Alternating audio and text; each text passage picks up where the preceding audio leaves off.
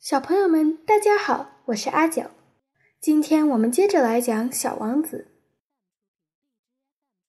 Chapter Twenty Five，第二十五章。Finding a well, the narrator and the little prince discuss his return to his planet. 找到水井，小王子和叙述者讨论归程。Men, said the little prince set out on their way in express trains, but they do not know what they are looking for. Then they rush about and get excited and turn round and round. 小王子说：“人们乘着高速列车出发，可他们却不知道自己在找什么。然后他们开始冲，兴奋的不得了，转了一圈又一圈。” and he added, It is not worth the trouble. The well that we had come to was not like the wells of the Sahara. The wells of the Sahara are mere holes dug in the sand. This one was like a well in a village. But there was no village here, and I thought I must be dreaming. 他又接着说：“不觉得那么费神。”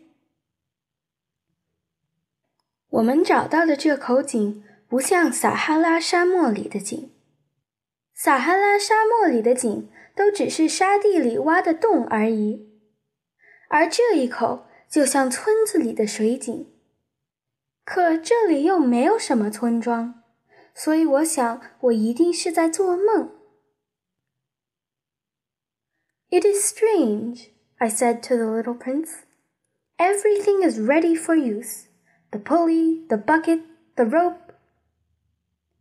He laughed, touched the rope, and set the pulley to working.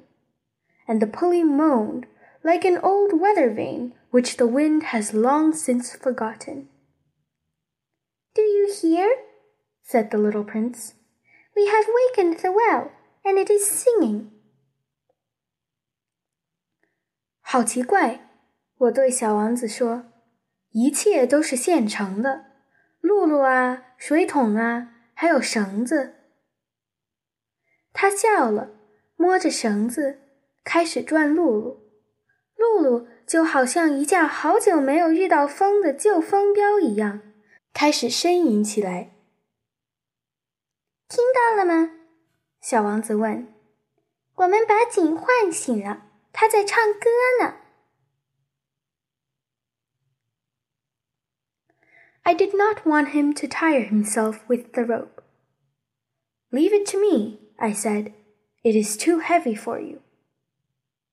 I hoisted the bucket slowly to the edge of the well and set it there, happy, tired as I was, over my achievement. The song of the pulley was still in my ears, and I could see the sunlight shimmer in the still trembling water.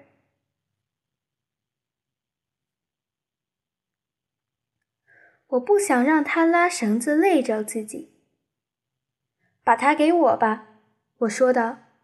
对你来说太重了。我慢慢的把水桶拉上了井边，把它放好。虽然很累，但我为自己的成果感到很开心。露露歌还在我耳边回响，我能看见阳光在晃动的水面上闪耀。I am thirsty for this water, said the little prince. Give me some of it to drink. And I understood what he had been looking for. 我好想喝这水，小王子说：“拿一些给我喝吧。”我很清楚他一直在找什么东西。 I raised the bucket to his lips. He drank, his eyes closed. It was as sweet as some special festival treat. This water was indeed a different thing from ordinary nourishment. Its sweetness was born of the walk under the stars, the song of the pulley, the effort of my arms. It was good for the heart, like a present. When I was a little boy, the lights of the Christmas tree, the music of the midnight mass, the tenderness of smiling faces, used to make up, so, the radiance of the gifts I received. 我把桶抬到他的嘴边，他闭上双眼，把水喝了下去。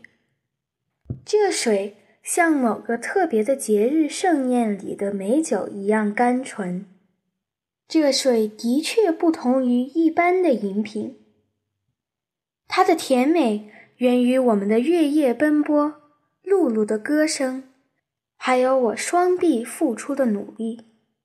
它就像是一件礼物，是对我们心灵的慰藉。当我还是个小男孩的时候，圣诞树的灯光、午夜弥撒的乐曲，还有那温柔笑脸的抚慰，都曾让我收到的礼物熠熠生辉。The man where you live, said the little prince. raise five thousand roses in the same garden, and yet they do not find in it what they are looking for. They do not find it, I replied. And yet what they are looking for could be found in one single rose or in a little water. Yes, that is true, I said. And the little prince said, But the eyes are blind. One must look with the heart.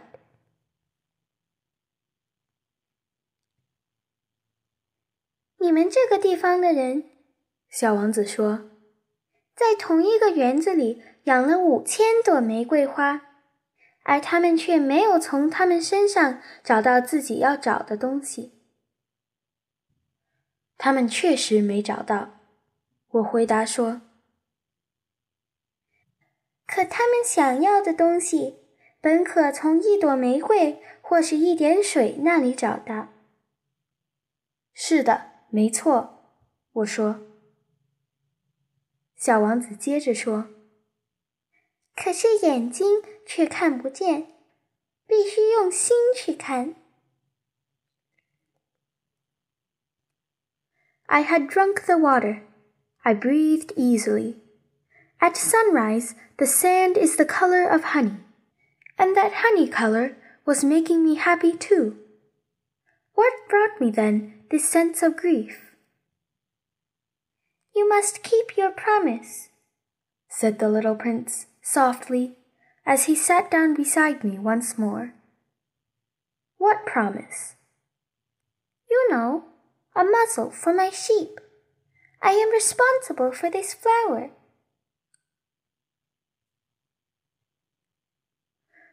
我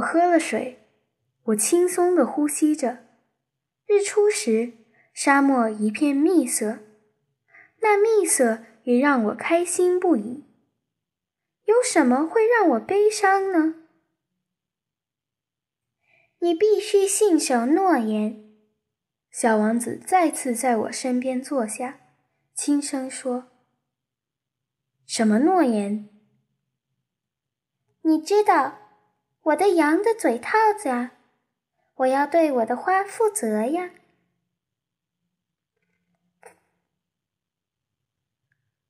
I took my rough drafts of drawings out of my pocket. The little prince looked them over and laughed as he said, Your baobabs, they look a little bit like cabbages. Oh! I had been so proud of my baobabs. Your fox. His ears look a little like horns, and they are too long. And he laughed again. 我从口袋里掏出几张潦草的画稿，小王子瞅了瞅，笑着说：“你画的猴面包树，它们有点像卷心菜。”哦。我一直很为自己的猴面包树骄傲呢。你画的狐狸，它的耳朵有点像犄角，它们太长了。他又笑了起来。 are not fair, little prince, I said.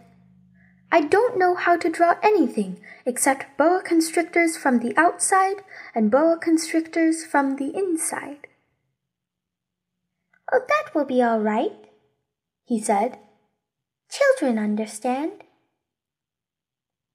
So then I made a pencil sketch of a muzzle, and as I gave it to him, my heart was torn. 这不公平，小王子，我说。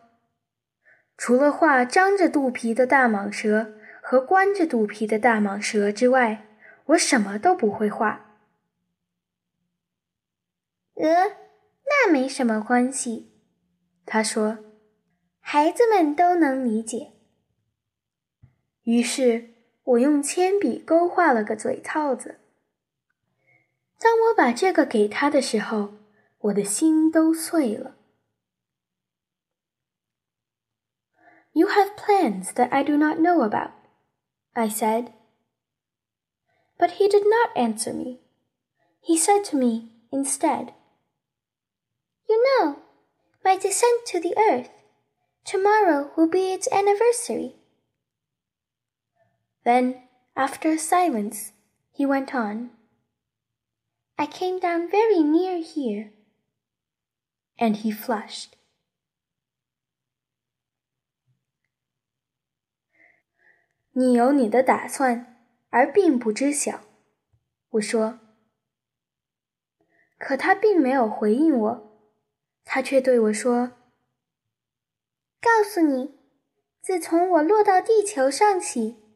到明天就是一周年了。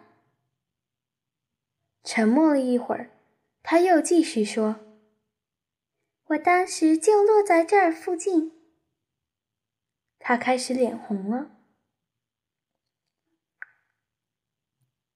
And once again, without understanding why, I had a queer sense of sorrow. One question, however, occurred to me. Then it was not by chance that on the morning when I first met you, a week ago, you were strolling along like that, all alone, a thousand miles from any inhabited region. You were on your way back to the place where you landed. The little prince flushed again. 不知为何，我又莫名其妙的感到一丝忧伤。 不过，我想到了一个问题。那么，在我碰到你的那天早上，就是一个星期前，你独自一个人晃在这里，不是偶然的吧？你是要回到你落下的地方吧？小王子又脸红了。and I added, with some hesitancy, Perhaps it was because of the anniversary? The little prince flushed once more. He never answered questions. But when one flushes, does that not mean yes? Ah, I said to him, I am a little frightened. But he interrupted me. Now you must work. You must return to your engine. I will be waiting for you here. Come back tomorrow evening.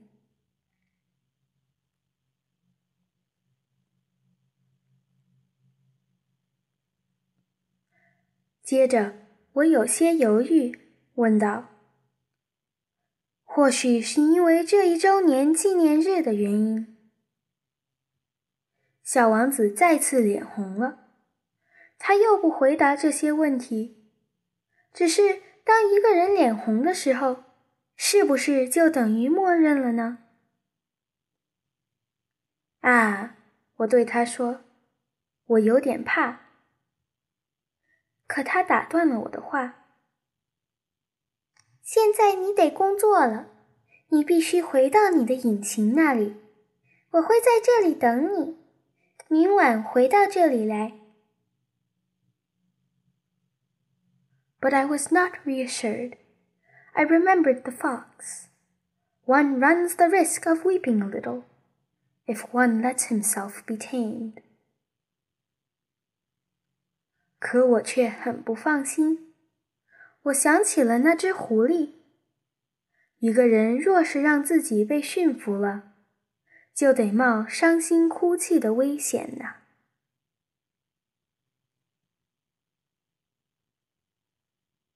好了，小朋友们，今天就讲到这里。下个星期我们继续来讲《小王子》，下周见。